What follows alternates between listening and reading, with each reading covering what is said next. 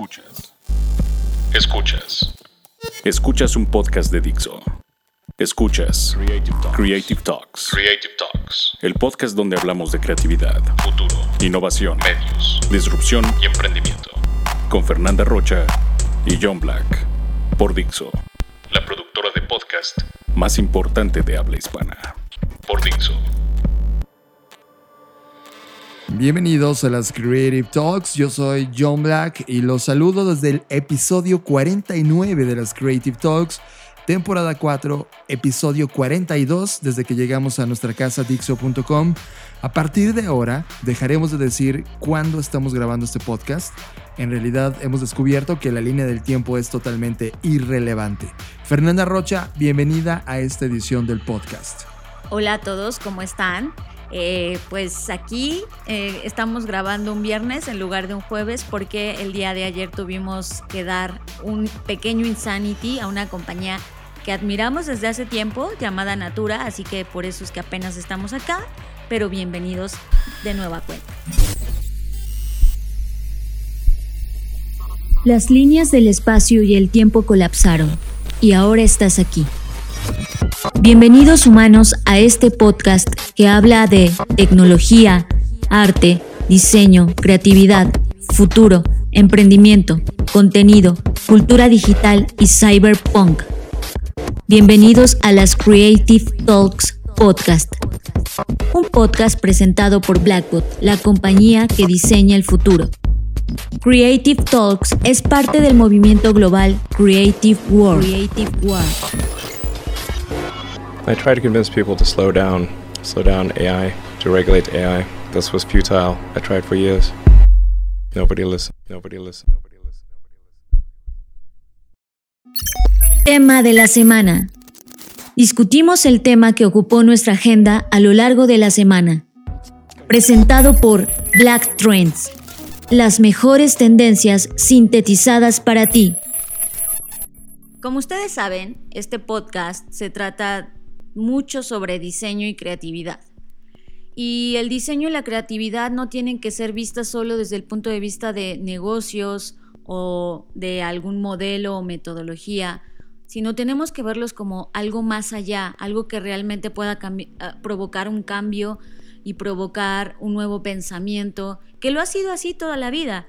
Sin embargo, creo que hoy, entre más problemas tenemos, más relevante se vuelve el diseño y la creatividad y esto nos lleva a platicar sobre Greta Thunberg, que es esta niña nacida en Suecia en el 2003 y además de ser un estudiante es un activista quien en agosto del 2018, el año pasado, se convirtió en una destacada figura que eh, comenzó a hablar y a crear conciencia sobre el calentamiento global y no solo ha participado en foros como en TEDx en Estocolmo o iniciado el movimiento Juventud por el Clima, sino que en realidad ha tomado una postura, porque hoy en día eso es lo que necesitamos.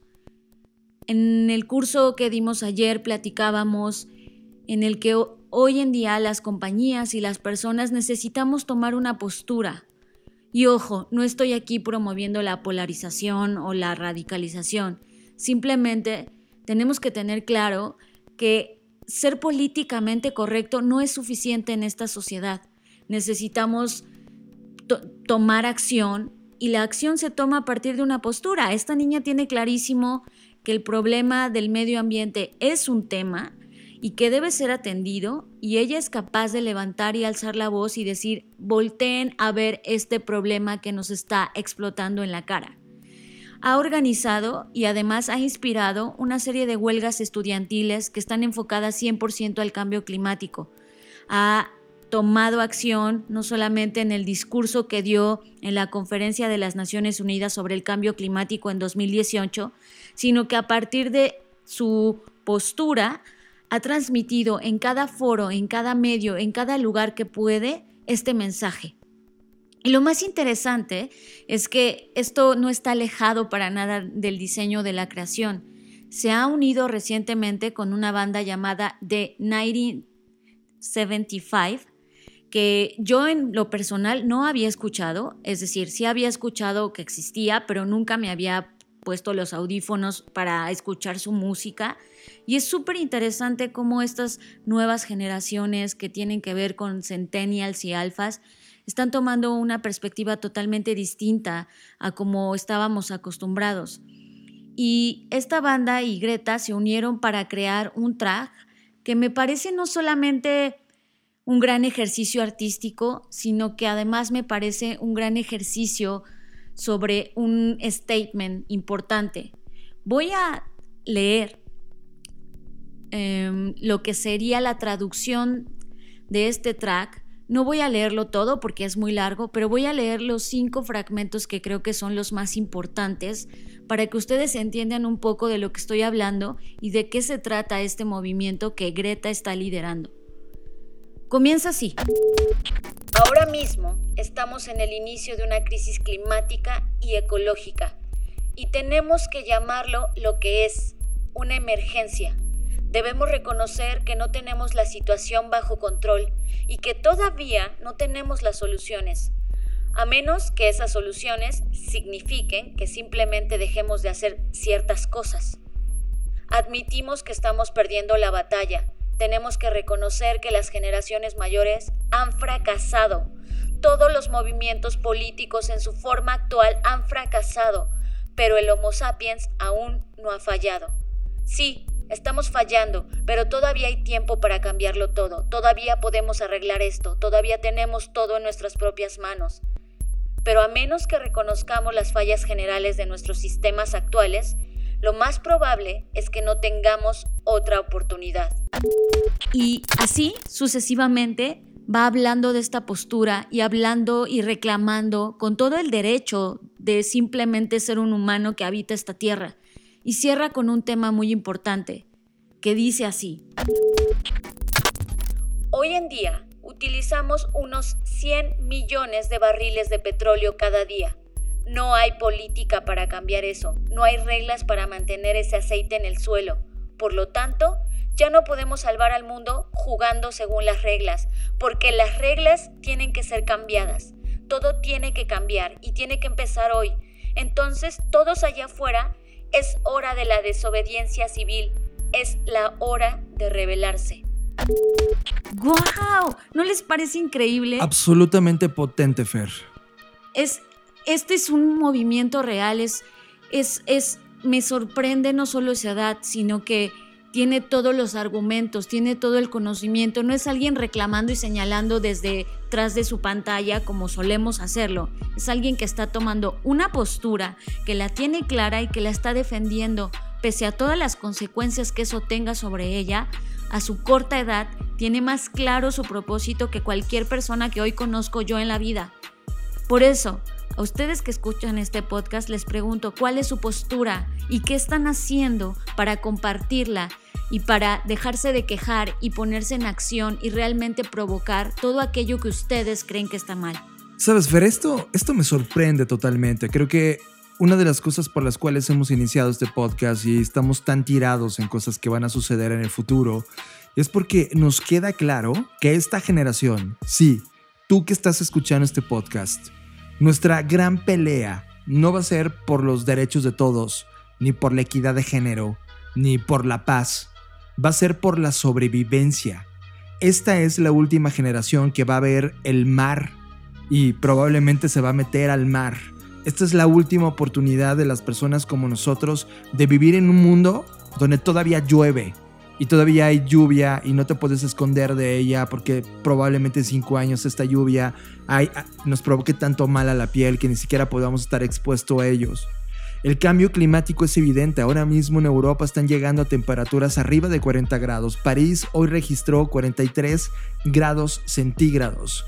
Y el mundo sigue cerrando los ojos el mundo, nuestra generación, los líderes políticos, la gente que tiene el control del consumo de todo lo que está sucediendo en términos sistémicos, no hace nada. ¿Qué pretenden? ¿Vivir para siempre? ¿O ya de plano dejaron el mundo como, ah, me voy a morir y yo ya hice del mundo esto bien, hice mi dinero, bye? ¿Qué creen? Atrás vienen estas nuevas generaciones. Si no nos creen, si no eh, logran entender lo que está pasando con estas generaciones, vayan a YouTube y pongan Black Trends y vean exactamente cómo están pensando estos niños alfa, cómo están pensando estos Z, los Z Jenners, que están realmente entendiendo hacia dónde va el mundo y qué mundo los estamos dejando.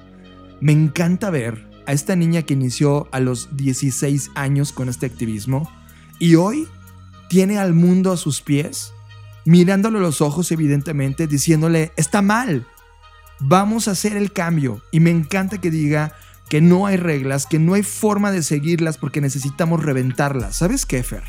Este es el nuevo punk. Y es un punk que está totalmente pensado y ni siquiera está dirigido por personas que se supone con toda esta gama de estudios, la gama de tecnología que representó Internet, no supimos qué hacer con esta herramienta y viene una nueva generación que ya nos vio, ya nos criticó, ya está sufriendo las decisiones que tomamos y ahora no está dispuesto a hacer los mismos errores que nosotros. Estás escuchando Creative Talks Podcast. We are right now in the beginning of a climate and ecological crisis.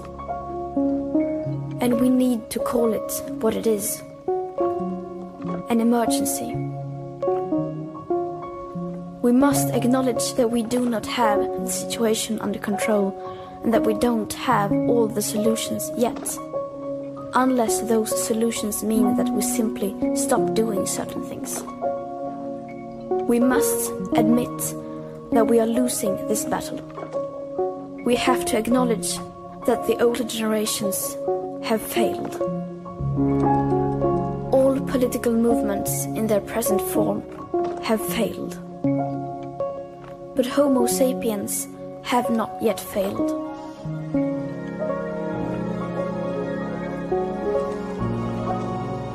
Yes, we are failing, but there is still time to turn everything around. We can still fix this we still have everything in our own hands. But unless we recognize the overall failures of our current systems, we most probably don't stand a chance.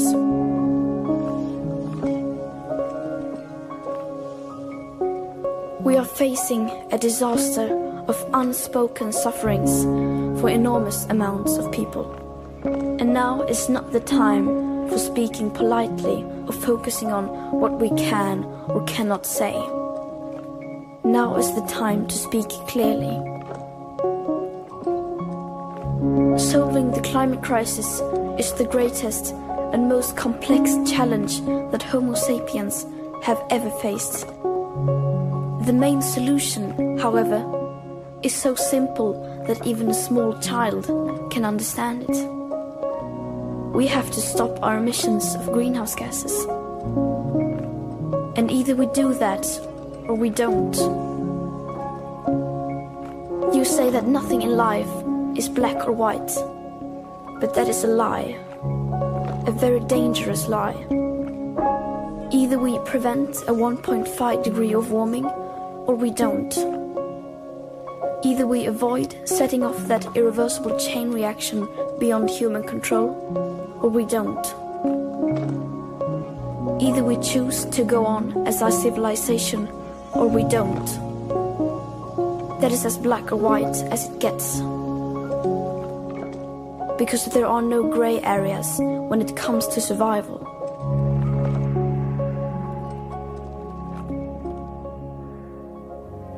Now we all have a choice. We can create transformational action that will safeguard the living conditions for future generations. Or we can continue with our business as usual and fail. That is up to you and me. And yes, we need a system change rather than individual change. But you cannot have one without the other. If you look through history, all the big changes in society have been started by people at the grassroots level. People like you and me. So I ask you to please wake up and make the changes required possible. To do your best is no longer good enough. We must all do the seemingly impossible. Today, we use about 100 million barrels of oil every single day. There are no politics to change that. There are no rules to keep that oil in the ground. So we can no longer save the world by playing by the rules. Because the rules have to be changed. Everything needs to change. And it has to start today. So, everyone out there, it is now time for civil disobedience. It is time to rebel. Estás procesando Creative Talks Podcast. Portfolio. Artistas visuales, plásticos, digitales, sonoros y multimedia que nos volaron la cabeza. Portfolio. Portfolio en las Creative Talks Podcast. Presentado por Blacknote, el primer sketchbook para mentes que cambiarán al mundo. Gracias a este tema que vamos a platicar, John, se me ocurrió un nuevo podcast de chismes de la farándula de diseño. ¿Qué te parece? ah, es muy peligroso porque pareciera, lo tomo como broma. sí. Bueno, pues seguro muchos de ustedes han escuchado hablar al menos alguna vez en su vida de Jessica Walsh o de Stefan Seigmaster. Somos muy fan en este podcast. De hecho, Daniel nos dijo, oigan, les traigo, una, les traigo un chisme, como tú dices. De la farándula de diseño. y acá está, lo trajimos. Pero lo trajimos a la mesa por lo siguiente. Jessica Walsh, desde que comenzó su carrera profesional como diseñadora, fue catalogada como una niña prodigio. No solamente por su habilidad para diseñar, sino también acerca de su visión y este mm, desenvolvimiento tan atrevido, tan, tan ella, tan único, tan auténtico. Y eso la llevó a captar la atención de Stefan Seigmaster, que es pues, también un diseñador fuera de serie que ha hecho pues muchísimas cosas. Podríamos hacer un programa especial solo hablando de su trabajo, pero e, esa no es la situación. La situación es que una vez que Stefan conoce a Jessica, pues le dice, oye, vente a colaborar conmigo, tú tienes una visión que me encanta, he visto tu portafolio, eh, está, o sea, está muy bien y quiero colaborar contigo. Así que... Y, se entendía, ¿no, Fer? Sí, había, había un entendimiento, no, creo que pasa normalmente, ¿no? Cuando cuando tú encuentras a alguien con quien quieres colaborar, normalmente hay dos indicios del por qué. Uno sí es el tema profesional y, la afinidad y la inteligencia que quizás los une, pero también hay una parte personal, ¿no? En donde involucras eh, cosas que no tienen que ver 100% con lo profesional, sino con temas como más de intereses, afinidades. Sí, creo que hay un tema también de complementariedad, porque por un lado, Stefan ya tenía toda una carrera desarrollada, ya era este, este ícono en la industria del diseño, ya había hecho grandes colaboraciones con artistas también y, impactado varias escenas como la música, Rolling Stone, etc. Y cuando llega alguien tan disruptivo como Jessica, que no tenía eso en su personalidad, Stefan, pues creo que decidieron ambos usarse de forma correcta. O sea, Jessica necesitaba entender todo este mundo mainstream del diseño que ya traía este Stefan. Y Stefan necesitaba entender toda esta disrupción y rebeldía que Jessica representaba para la firma. Por eso los dos decidieron crear Stefan and... No, Sigmaster and Wash era la compañía, ¿cierto? Así es. Pero ¿qué creen? Como toda historia tiene un inicio y un final. Y este no es la excepción. Jessica anuncia hace un par de días que se une al punto 1% de agencias creativas fundadas por mujeres. Es decir, se independiza del despacho del estudio de eh, Master and Walsh y decide montar su propia compañía que se llama Ann Walsh. Ese es un gran statement, Fer. O sea, es cierto.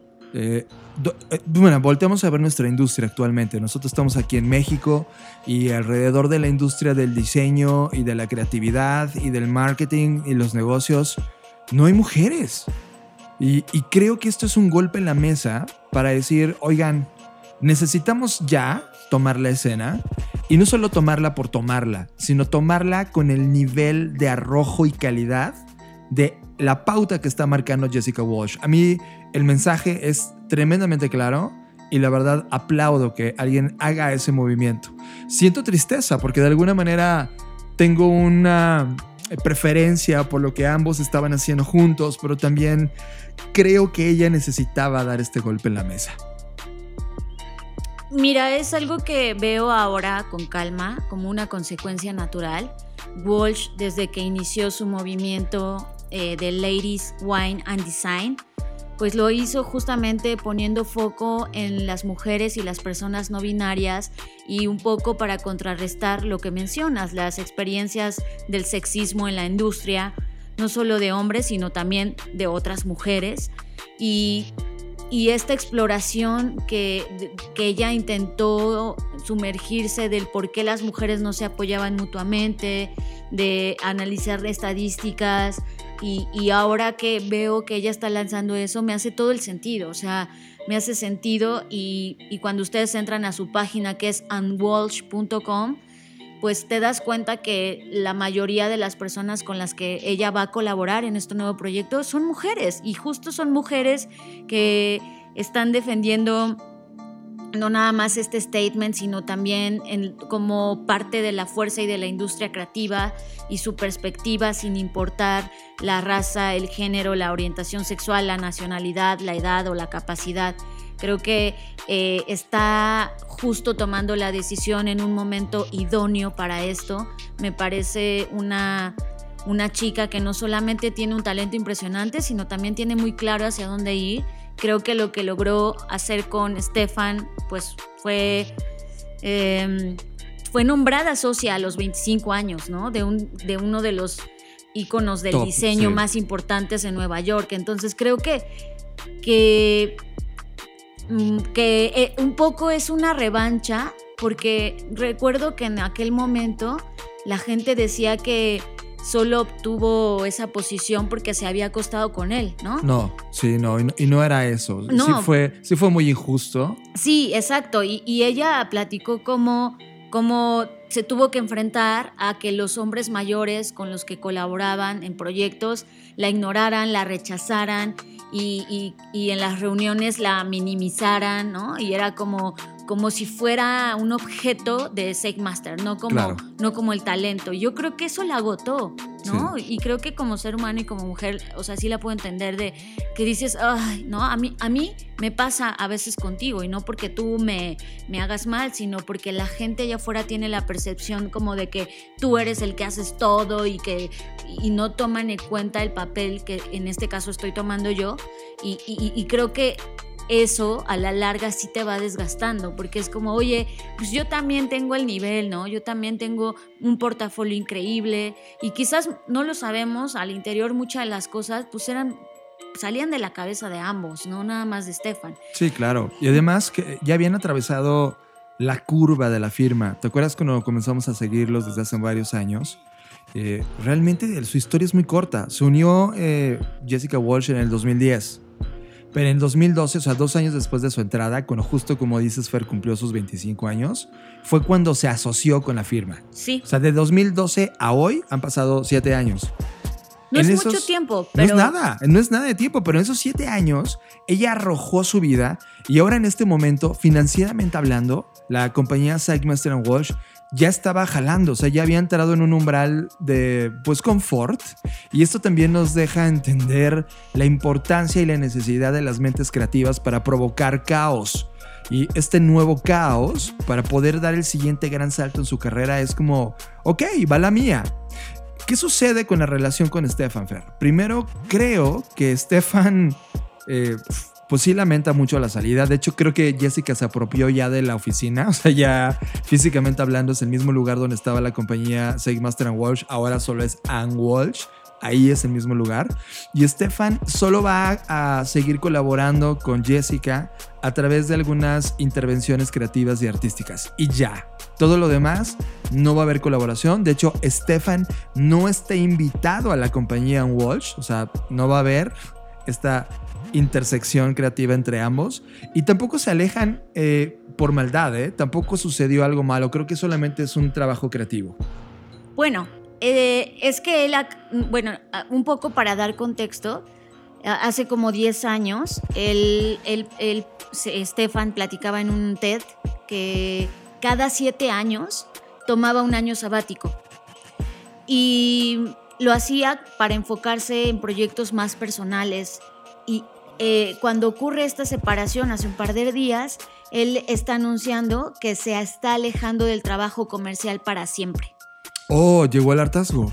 Y eh, algo que dijo es que eh, las personas que realmente se preocupan por el diseño y que solo están creando trabajo comercial, están em, de alguna forma u otra faltándole el respeto un poco al diseño. Entonces, em, él siente, y esto lo comentó en exclusiva para Fast Company, que él no ha hecho la parte justa para equilibrar solo el trabajo comercial. Y eso, wow, me parece, o sea, como, como impresionante porque tú lo ves de lejos, a Stefan, y dices, wow, güey, ganar todos esos premios, esos nombramientos, esas menciones, qué trabajo, qué increíble. Pero lo que siempre decimos en este podcast, al final del día él también es un ser humano, que hoy al menos con lo que deja ver en esta pequeña conversación que tuvo con Fast Company, es que se siente de cierto modo culpable de haber enfocado siempre en, o en mucho tiempo, o gran parte del tiempo en el trabajo comercial y hoy quiere salir de ahí. Entonces creo que se juntó la ruptura personal ideológica de Stefan que está atravesando en este momento, más la postura de Walsh que tiene todo por hacer porque es muy joven y, me encanta porque, como dices tú, se van a dividir en dos, pero Sake Master pues tiene pensado continuar trabajando en exposiciones de arte, ¿no? proyectos de arte que exploran la historia de la belleza, con, su compañera de, siete años, o de, más bien durante siete años, que fue Jessica, Jessica ¿no? Ya entendí. Y, me, y me encanta porque, ¿sabes qué? O sea, creo que creo que para allá, creo que el final de eso se trata, o sea, de encontrar realmente lo que quieres hacer y, hacer un stop en tu vida y qué válido es y qué privilegio poder hacerlo. Y sabes que creo que entre nosotros, como la gente que escucha este podcast sabe que Fer y yo tenemos una compañía llamada Blackbot creo que siento ese hartazgo, ¿sabes? Lo hemos manifestado todo el tiempo. O sea, estoy leyendo más a fondo mientras hablas. Y Jessica sí dijo, estoy leyendo un artículo de la revista Tizen, en donde dice, ¿sabes qué? En los últimos cuatro años, Stefan se alejó totalmente del trabajo con los clientes y prácticamente yo dirigí los proyectos de cliente y las operaciones comerciales. O sea, ya esta, este agotamiento ¿no? de atender clientes y tratar de evangelizar a una bola de seres humanos que no tienen la mínima percepción de diseño ni el mínimo respeto por el acto creativo, artístico y de diseño, creo que Stefan ya llegó a términos vomitivos y dijo, bye, me voy. Y creo que también eso es un golpe también en la mesa de Stefan de decir, ¿saben qué? Si la industria no va a cambiar, la voy a tratar de cambiar desde otra arista en donde no tenga que prostituir mis ideas y tratar de convencer con mis ideales a una compañía para que haga las cosas de forma correcta. Esto también es un gran ejemplo y creo que nos deja a mí en lo personal pensando muchísimo en cuál debe ser la genética y también poniendo tal vez con un warning en qué se va a convertir Jessica, porque Jessica evidentemente no ha llegado al hartazgo y Jessica tiene esta perspectiva de convertir Ann Walsh, la compañía creativa exitosa financieramente hablando, es decir, ella no está cansada de los clientes y también quiere crear un lugar de trabajo en donde por primera vez la cultura de agencia de diseño se eleve de nivel. Ya veremos hacia dónde se va moviendo, pero sin duda nos deja totalmente inspirados sobre qué sigue en el mundo de la creatividad y en este tipo de marcas y firmas tan importantes. Sí, por último agregar que esto nos deja ver que el inicio de algo siempre es el fin, más bien el fin de una cosa siempre es el inicio de otra, ¿no? Por un lado, Estefan, eh, sí él siempre creyó que, enfocarse al diseño comercial podía empujar a nivel masivo la percepción que las personas tenían sobre el diseño. Y hoy está diciendo, ok, ya lo intenté, ¿no? Ya lo hice por ese camino. Puede que algunas cosas las logró, puede que otras no, no lo sé, porque en eso no profundizó. Solo estoy intentando interpretar lo, lo que está pasando en este momento pero creo que es muy válido detenerse y decir, yo, yo ya estoy, o sea, ya hice lo que tenía que hacer en esta compañía, ahora me voy a enfocar a otros proyectos, me voy a enfocar a otras cosas más artísticas y mientras tanto hay alguien que toma el control y los dejo con unas palabras de Jessica que dicen así. Si tienes un sueño, sigue avanzando hacia él. Siempre habrá obstáculos, detractores, enemigos y aquellos que no creen en ti en el camino, incluido a ti mismo. El camino puede no ser tan recto o simple como pensabas, pero debes seguir luchando y seguir adelante. No te desanimes si tardas más de lo que piensas. La edad y los años no tienen sentido. Y no, no te desilusiones si en algún momento eh, no logras el premio, título o aumento y ni pienses que por eso tu vida va a ser más feliz o completa. Descubre que la verdadera alegría no está en ningún logro, sino en las actividades creativas, los descubrimientos, el crecimiento personal y las personas que se encuentran en el camino. Y si no estás seguro de hacer un gran cambio que sientes que en el fondo es correcto, confía en tu instinto y da el salto. Música. Música. Llegó la hora de subirle al volumen. Música en las Creative Talks. Ladies and gentlemen. Ladies and gentlemen.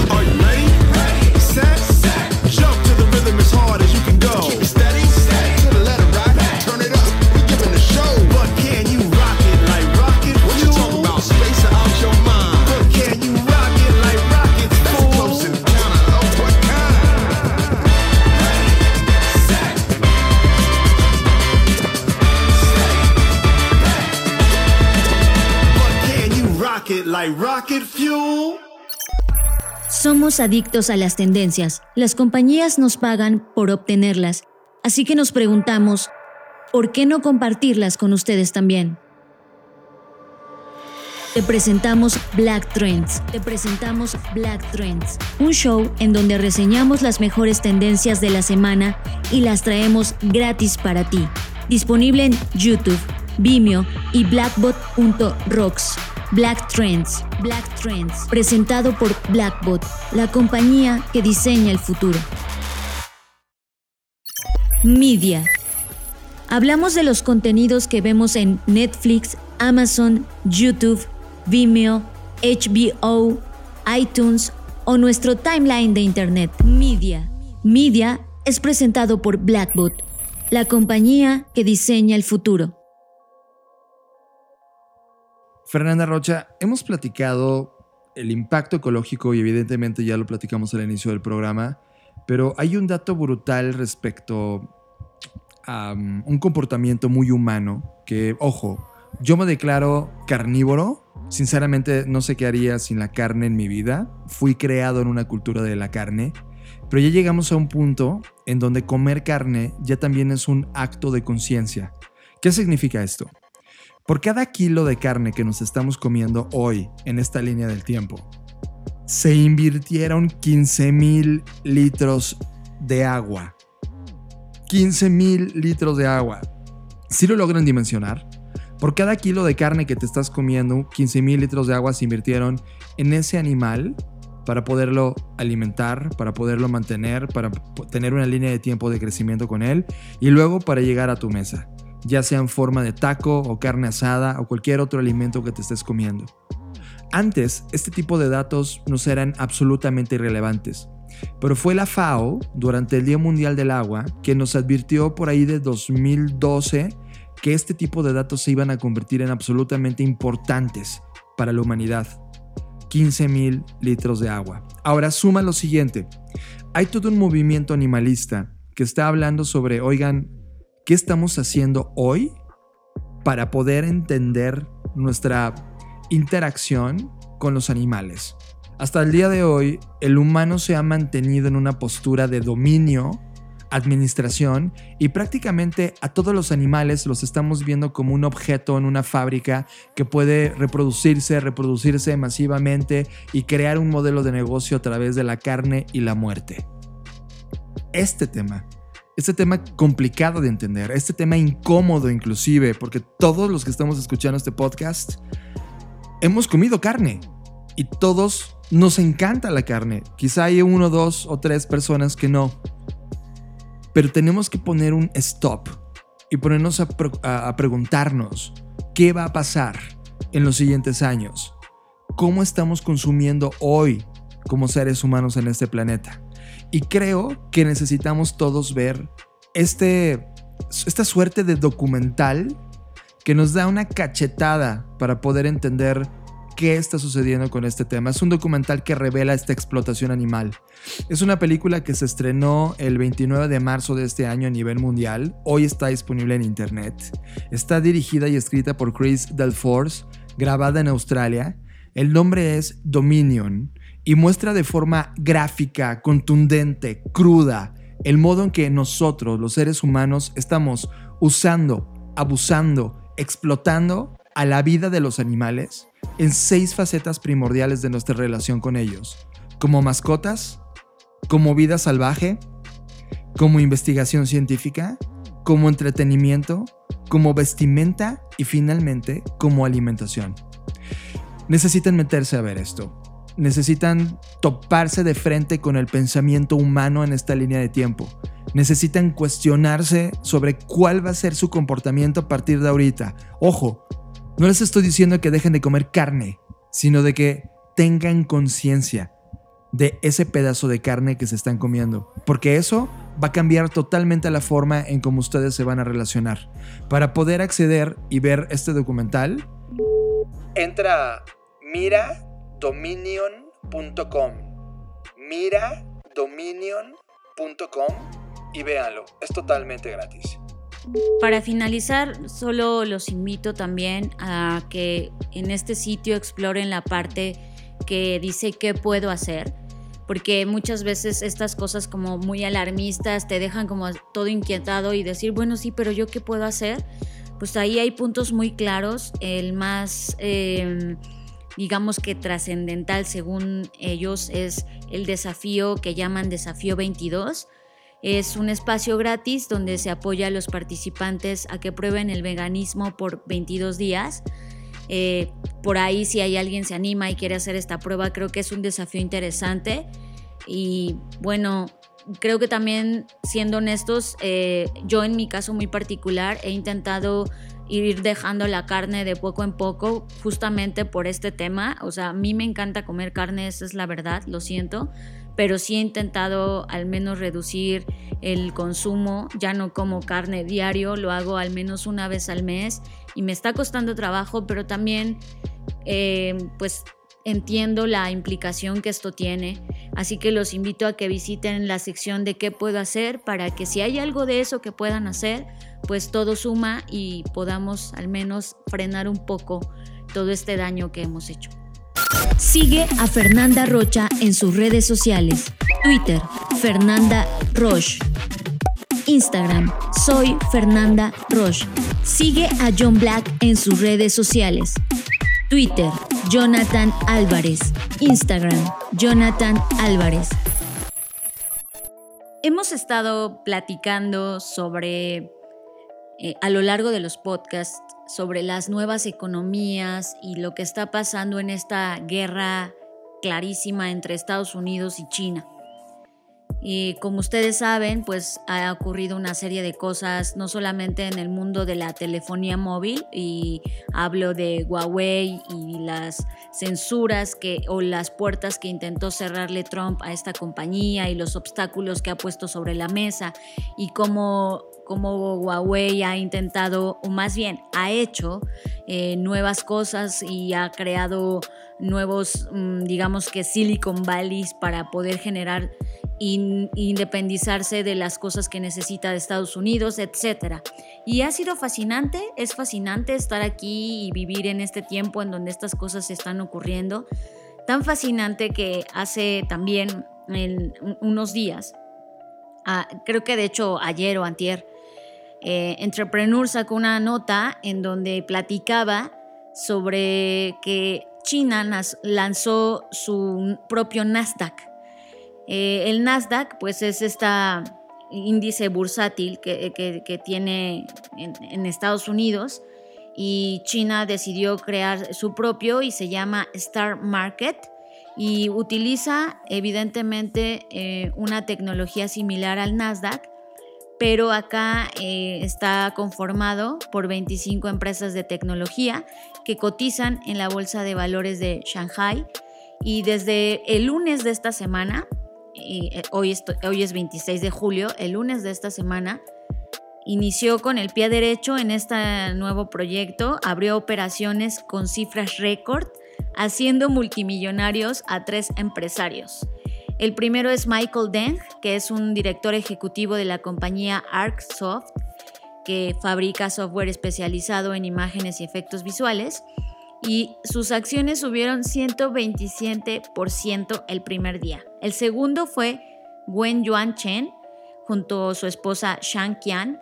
ambos son propietarios de Suzhou y Technology, que es una empresa que produce pantallas inteligentes y equipos flexibles de esta nueva pantalla que se llama OLED.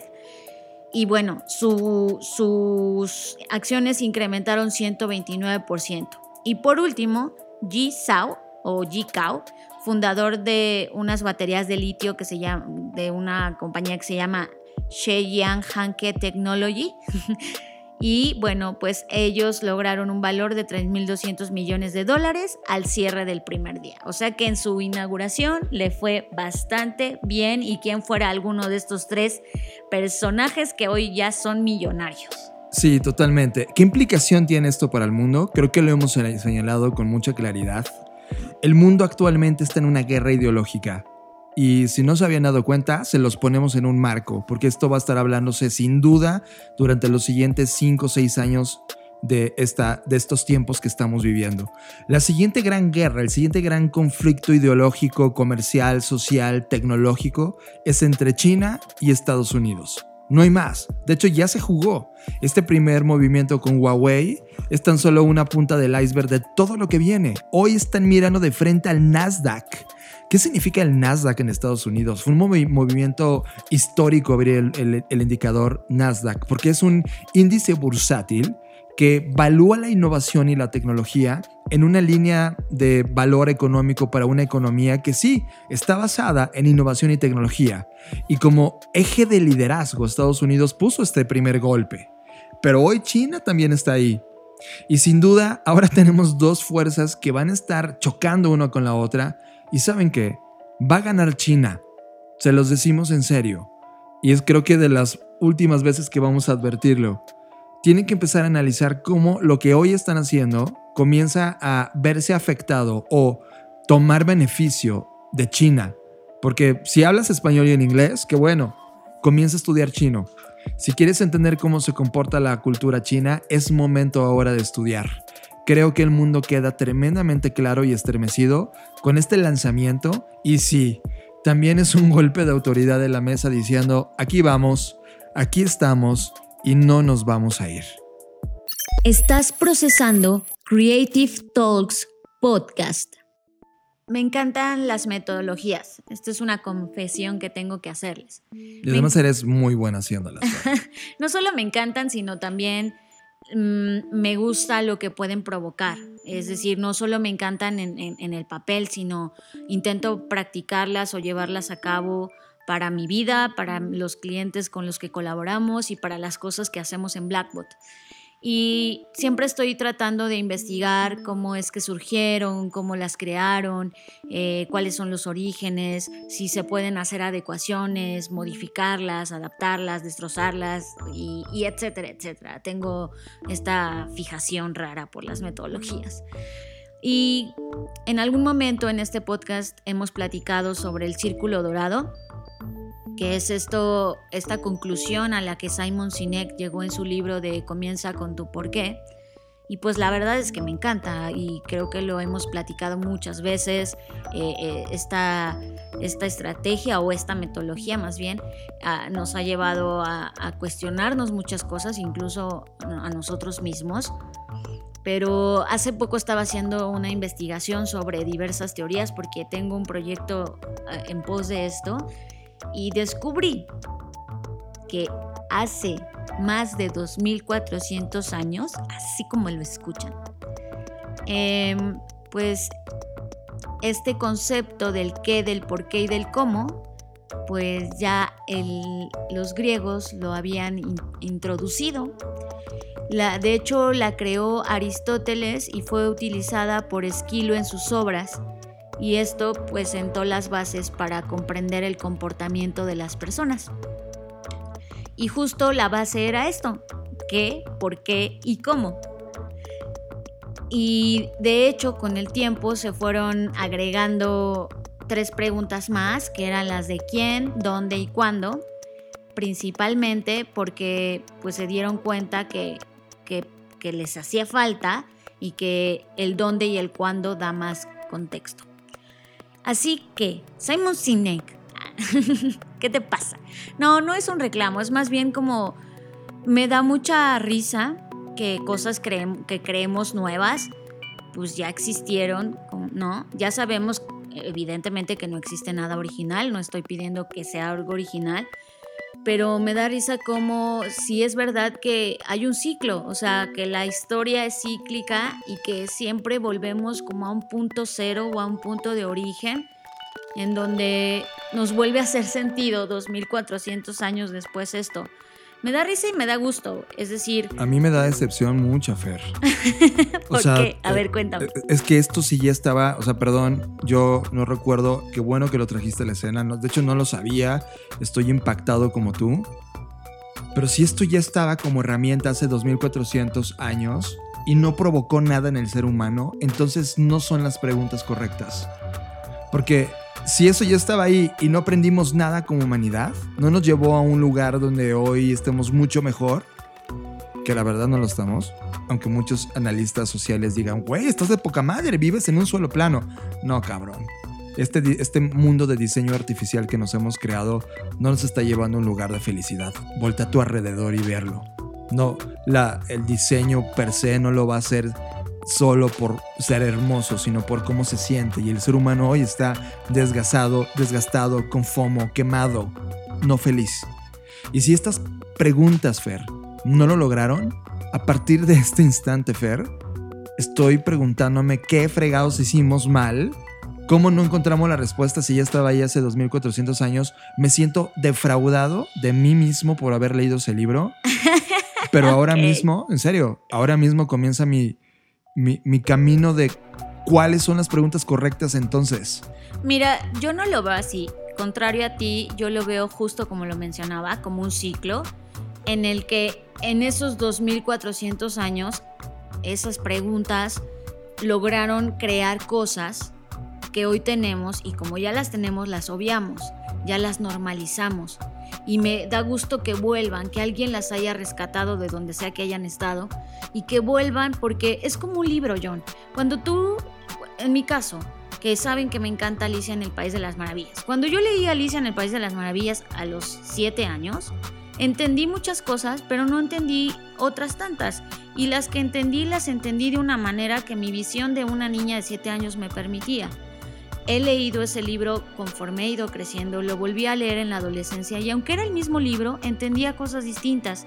Y hoy en día, a mis 31 años, recientemente no lo leí completo, pero leí algunos capítulos y me hicieron sentir otras cosas y entendí otras cosas. Entonces creo que esto es lo mismo que pasa con estas cosas. Eh, esto ya existía, no es nada nuevo, pero cada vez que acudes a esto te da de diferentes respuestas. ¿Qué respuestas exactamente nos ha dado? No lo sé, pero sí creo que nos ha llevado a contestarnos preguntas muy puntuales en momentos muy puntuales y que si alguien las decidió retomar, qué bueno. Entonces, yo no lo veo tan malo, posiblemente alguien dentro de, no sé, mil años escuche esto y diga, ay, había unos güeyes que hablaban de esto y esto no es nuevo. No lo sé, no sé qué vaya a pasar con esto. Pero el tema es que creo que sí, es que, que sí hay un ciclo. Sí, el, el tema de que volvemos otra vez en esta espiral, cada vez que voy creciendo me doy cuenta que es real. Y a mí me parece también válido tu punto, es decir, ok, ya están estas preguntas, ya se estaban.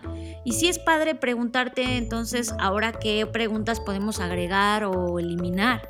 Eso, eso también me parece válido, pero al final del día creo que es un ejercicio de dialéctica, John, donde tenemos que eh, tomar lo mejor de una cosa, y ponerle nuestra propia eh, forma de pensar o visión de ver el mundo y mezclarla con lo nuevo y entonces de ahí debe salir un nuevo, un nuevo monstruo, algo que nos dé nuevas respuestas. Estás procesando Creative Talks Podcast.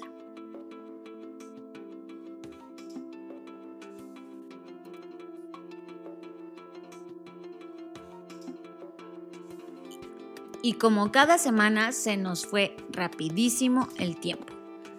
Ha sido un placer estar de vuelta con ustedes. Eh, nos encanta que nos escuchen. Ya hace mucho que no nos dejan un audio, ya los extraño escuchar su dulce y melodiosa voz.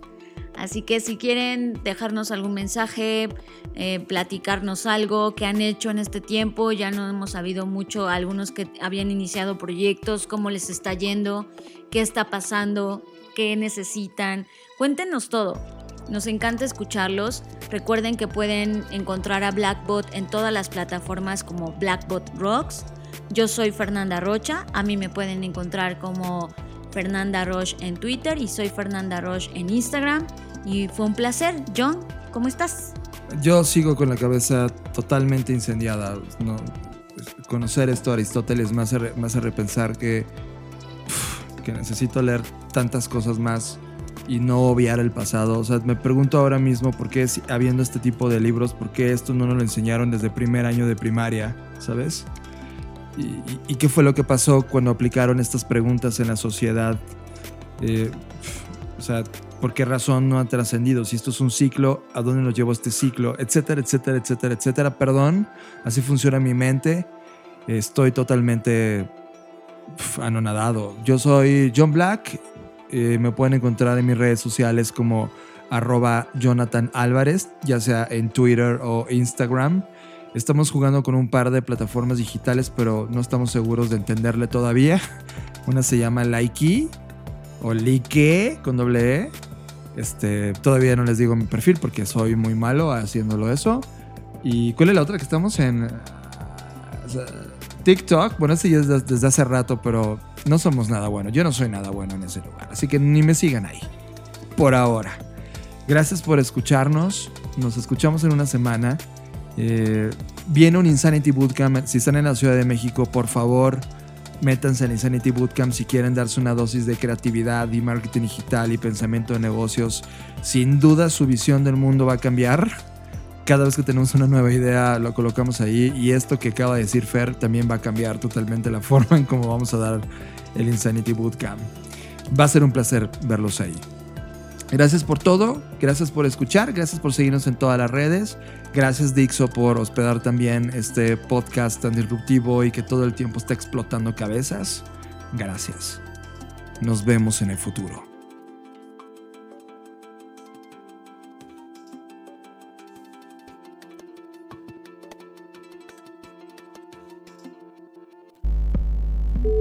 Dixo presentó. Dixo presentó. Creative Talks. El podcast en donde hablamos de creatividad, innovación, medios, disrupción y emprendimiento. Con Fernanda Rocha y John Black. Por Dixo, la productora de podcast más importante de habla hispana. Nos escuchamos en el futuro.